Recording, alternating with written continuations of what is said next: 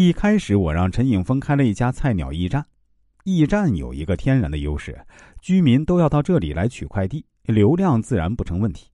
但是光有流量没有竞争优势也不行啊！我当时对陈颖峰说：“你要给自己找到一个跟竞争对手完全不同的定位，那就是不要做商人，而是做热心的邻居。”我对他说：“你的屁股坚定的坐在顾客这边，由你来代表小区业主对接这个复杂的商业社会。”他认为我的建议非常好，而且他也贯彻的很好，真的就像邻居一样为他的顾客服务。比如说，这小区里的独居老人买药不方便，他会义务帮忙取药；邻居出差了，会请他帮忙遛狗、浇花。其实啊，这些事儿不赚钱。如果只是生意关系，肯定不会去做的。但如果是邻里关系，那没什么大不了，都是举手之劳。这个角色转变非常关键。这样一来，邻居就把他真当成邻居了，自然更信任他，更愿意在他这儿消费。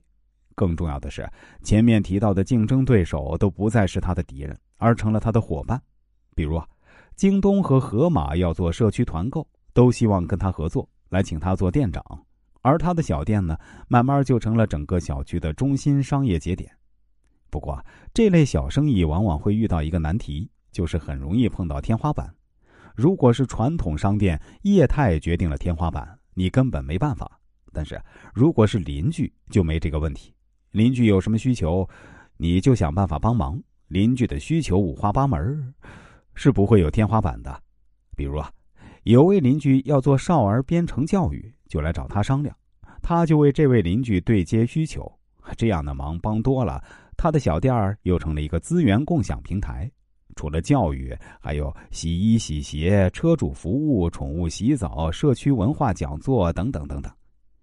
社区小店表面看来是一个没有太大想象空间的生意，可陈颖峰在做的时候并没有担心这些，他只是忙着先把眼前的事情做好，把驿站做好，有了流量，驿站就有机会成为社区团购的入口；把团购做好，有了邻居的信任，小店就可以进化成教育资源和其他服务的共享平台。